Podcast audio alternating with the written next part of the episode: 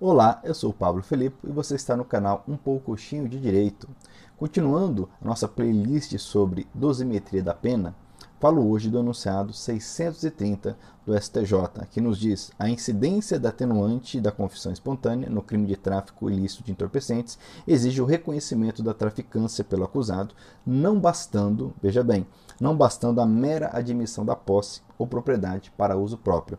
Esse importante enunciado é de 2019. Antes de continuarmos, de nos concentrarmos aqui, já te peço, curta o nosso vídeo, deixe seu comentário após ele, pois é muito importante. Bom, falando de dosimetria da pena, é uma garantia constitucional prevista no artigo 5 inciso 46, de que a lei deve regulamentar a individualização da pena, ou seja, a pena deve ser aplicada conforme a reprovabilidade e também visando a prevenção do crime, conforme cada situação específica, cada indivíduo de forma específica. Para isto, nós temos alguns parâmetros legais e o Código Penal nos traz as regras que devem ser seguidas, as principais balizas. O artigo 68 do Estatuto Penal nos diz então que deve ser observada, observados três etapas, três momentos na aplicação da pena. Primeiro momento, onde o magistrado então faz o cálculo da chamada pena base. Após, ele analisa a existência de eventuais circunstâncias agravantes ou atenuantes. Agravantes estão previstas no artigo 61 e 62 do Código Penal. E também a existência, após esse momento, da, de eventuais causas de aumento ou causas de diminuição, que por sua vez vêm espalhadas tanto na parte geral como na parte especial. Então, por exemplo, é, a reincidência é um agravante, é, a tentativa, uma causa de diminuição da pena. Ok? Pois bem, a primeira etapa é composta, então, conforme o artigo 59, de oito elementos que devem ser analisados: a culpabilidade do agente, os seus antecedentes criminais, é, sua conduta social, é, bem como a sua personalidade. Ainda é, são importantes a causa do crime, as circunstâncias do crime, as consequências do crime, bem como o comportamento da vítima. Pois bem, é, com base em, em, todos esses parâmetros, a, a, pena deve ser calculada, tanto a, a, pena que envolve a restrição, privação da liberdade, como também a pena pecuniária, a pena de multa. Importante nós entendermos que, no caso da lei de drogas, que é objeto aqui do enunciado 630, nós temos ainda o artigo 42, que traz regra específica. Nos diz o 42 da Lei de Drogas, que é a Lei 11343 de 2006. O juiz, hum, é, na fixação das penas, considerará com preponderância sobre o previsto no artigo 59 do Código Penal, ou seja, aquelas oito circunstâncias que eu acabei de listar. Então, preponderará a natureza e a quantidade da substância do produto. Então, no momento de se calcular a pena base, deve-se considerar natureza e quantidade é, da substância apreendida, bem como a personalidade e a conduta social do agente. Ok, pois bem, falando em atenuante, especificamente a atenuante da confissão, que é objeto do enunciado 630, então a, a confissão ela está prevista no artigo 65, inciso 3, a linha D do Código Penal. E o que é a confissão? Nada mais é do que o reconhecimento da autoria e da materialidade perante a autoridade competente. Esse é um ato formal, um ato solene, de forma que não adiantaria confessar para um, parceiro, um amigo, um parente, mas sim para a autoridade competente. Pode ser autoridade policial ou mesmo em sede judicial é, perante o julgador. A confissão ela envolve ônus e bônus como ato jurídico. O ônus é justamente a possibilidade dela ser utilizada em desfavor do, do réu, quando do cálculo, é quando da, da comprovação da pena, mas o bônus, por sua vez, é justamente essa determinação legal de que haja essa subtração, essa diminuição no momento da aplicação da pena. E qual o quantum?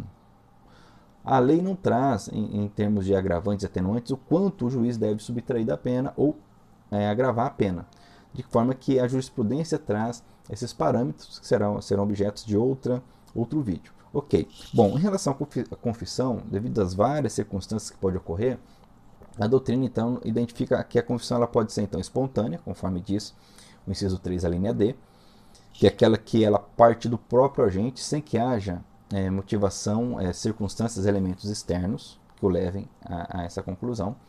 E, mas ela pode ser também voluntária, que, no sentido de que é, o que move o, o, essa confissão são circunstâncias externas ao agente. Então, por exemplo, é, vão surgindo elementos, é, provas de que ele é o autor do crime, então ele se antecipa e, movido por isto, ele confessa. De forma que não há que se questionar aqui o motivo é, da confissão, se ele está arrependido ou simplesmente para que ele seja beneficiado com atenuante, isso não é questionado, ok?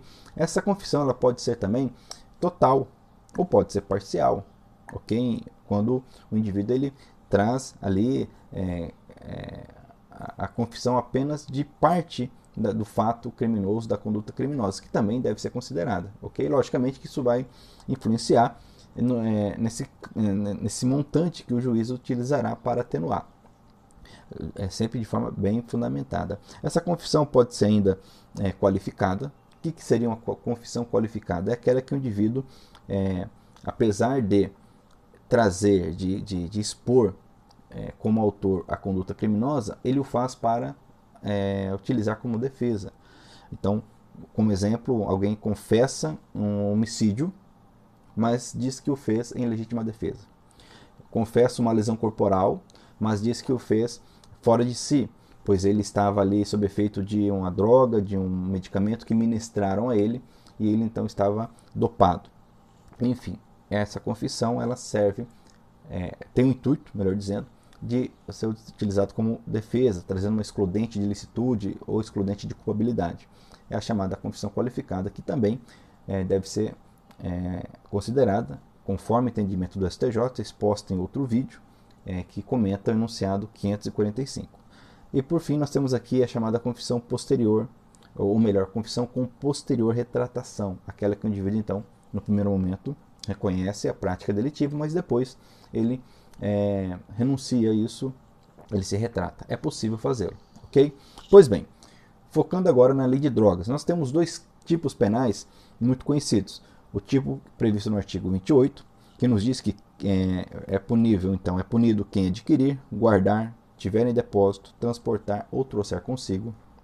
E aí vem a, a questão crucial. Para consumo pessoal, drogas sem autorização ou em desacordo com determinação legal ou regulamentar será submetido às seguintes penas. Então, o artigo 28 traz o crime daquele que está com a droga para consumo pessoal. O consumo pessoal não é crime, mas o estar com a droga para consumo pessoal configura esse tipo penal. O artigo 33, por sua vez, traz o famigerado crime de tráfico de drogas, também equiparado a hediondo. Que seria o tráfico de drogas? Nós temos uma série de verbos no caput. Também o parágrafo primeiro traz é, figuras equiparadas.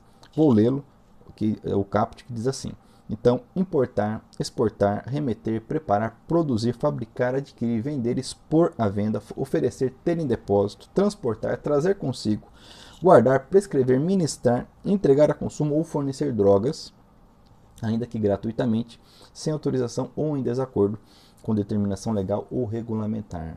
Ok? Pois bem, o parágrafo primeiro, como eu disse, traz é, figuras equiparadas, não vou ler aqui para não cansá-los.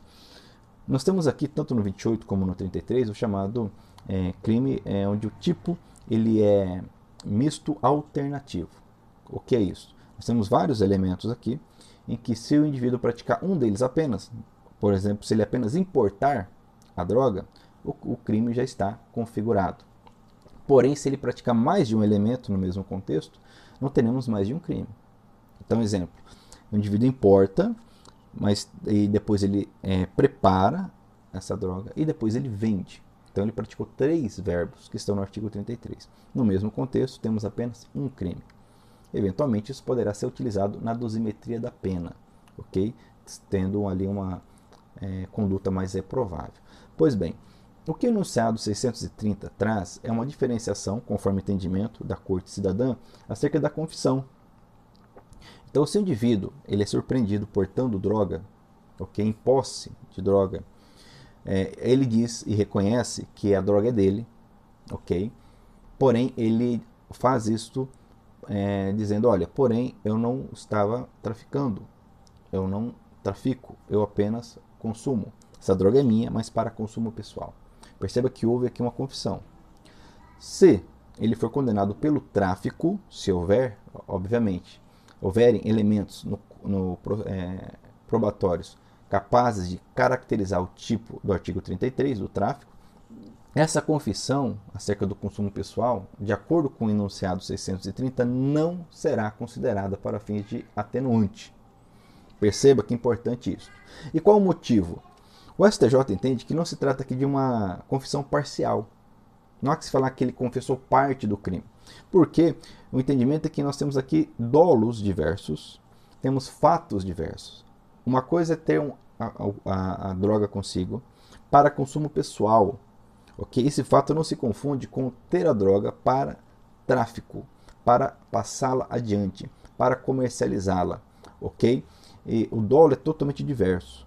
Daí que o STJ faz essa diferenciação, conforme o texto do enunciado, eu vou ler novamente, diz assim: ó, a incidência da atenuante da confissão espontânea no crime de tráfico no tráfico lícito de entorpecentes exige o reconhecimento da traficância pelo acusado. Ou seja, se ele não reconhecer que estava traficando, não há que se falar em confissão para fins de atenuante, não bastando a mera admissão da posse ou propriedade para uso próprio. Para encerrar o vídeo, trago algo muito importante, informação muito importante. O STJ não aplica esse entendimento, essa diferenciação, quando estamos diante de furto e roubo. Furto ou roubo. Então, se o indivíduo ele é processado por ter subtraído para si é coisa móvel alheia.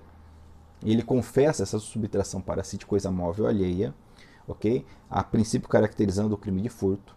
Porém, se fica comprovado que ele o fez mediante grave ameaça ou violência, então nós temos aqui configurado o roubo. Então, se ele o faz, é, se ele subtrai algo para si, algo alheio para si, coisa móvel alheia para si, mediante grave violência ou ameaça, mas ele não confessa a grave violência ou ameaça, apenas a subtração.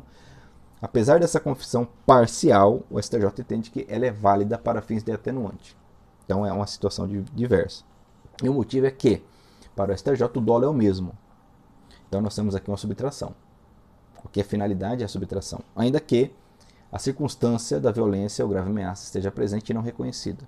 Até porque o, o crime de roubo é um crime complexo o que é um crime complexo? É um crime que ele em si ele envolve tipos penais diversos. Então, no roubo nós temos o crime de furto e o crime de ameaça, o crime de furto e o crime é, da, da lesão corporal, por exemplo. Juntando tudo, nós temos o roubo. Então, cuidado, porque o entendimento das turmas, duas turmas do STJ, de que, ainda que o indivíduo confesse apenas a subtração, apenas o furto, se ele, for, ele pode ser condenado pelo roubo com reconhecimento desse atenuante. Ok? Muito bem. Então, assim concluo é, a análise desse importante enunciado, desse importante assunto, dosimetria da pena. Muito obrigado por estar inscrito no canal e até o nosso próximo vídeo.